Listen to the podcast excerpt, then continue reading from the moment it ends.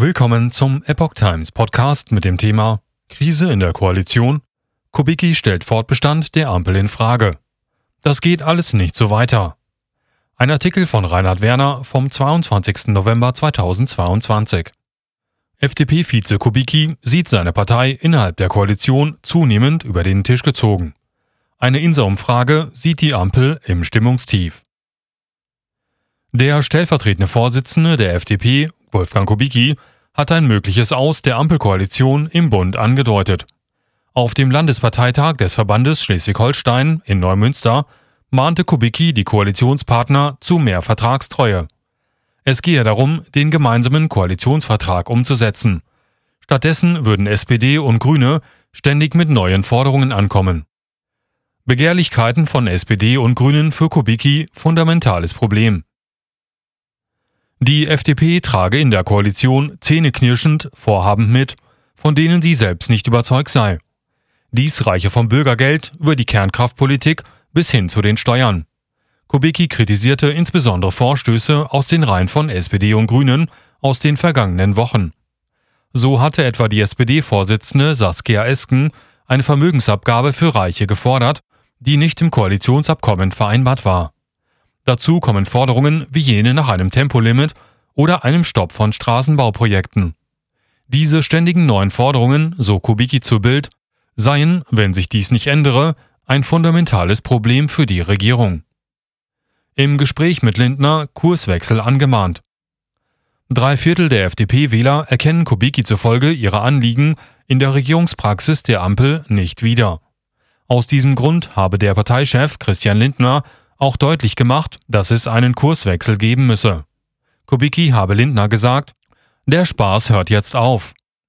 Kubicki äußerte Bedenken gegen das Bürgergeld, das wir als FDP derzeit verteidigen, obwohl mir das komplett gegen den Strich geht so Kubicki. Dessen hohe Zuverdienstmöglichkeiten beseitigten den Anreiz, voll arbeiten zu gehen. Zudem verlören die Menschen durch das Konzept den Glauben an den gerechten Sozialstaat, wenn sich Arbeit nicht mehr lohnt, so Kubicki.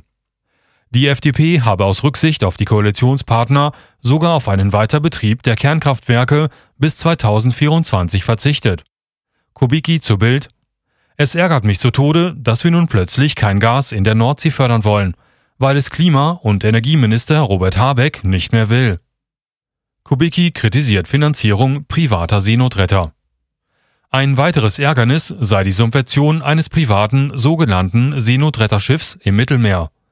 Dies sei komplett gegen die Interessen der südlichen EU-Staaten und auch gegen unsere eigenen, so Kubicki. Kubicki galt zudem bereits früh als Kritiker der Corona-Maßnahmen. Die FDP habe bei der Bundestagswahl zahlreiche Stimmen von Gegnern der Einschränkungen bekommen, weil die Partei ein verbindliches Ende in Aussicht stellte. Tatsächlich galt im ersten Winter der Ampel an der Regierung eine 2G-Regel, die ungeimpfte weitgehend aus dem öffentlichen Leben verbannte. Bei den Landtagswahlen 2022 schnitt die FDP durchwegs schlecht ab. Im Saarland gab es zwar einen geringfügigen prozentualen Zugewinn, es reichte aber nicht zu einem Einzug ins Landesparlament. Auch in NRW verloren die Liberalen deutlich an Boden. Allerdings übersprangen sie immerhin die 5%-Hürde, anders als später in Niedersachsen. Dort hatten zu viele frühere FDP-Wähler AfD gewählt oder sich in die Wahlenthaltung geflüchtet. Insa. Derzeit könnte niemand gegen die Union regieren. Bundesweit scheint die Partei zumindest derzeit ihr schlimmstes Tief überwunden zu haben. In der jüngsten INSA-Umfrage legte sie bundesweit um einen halben Prozentpunkt auf 7,5 Prozent zu. Stärkste Kraft würden nach derzeitigem Stand CDU-CSU mit 28 Prozent und einem Plus von 0,5. SPD mit 20 Prozent und Grüne mit 17 und die sonstigen 7,5 Prozent büßen jeweils einen Prozentpunkt ab.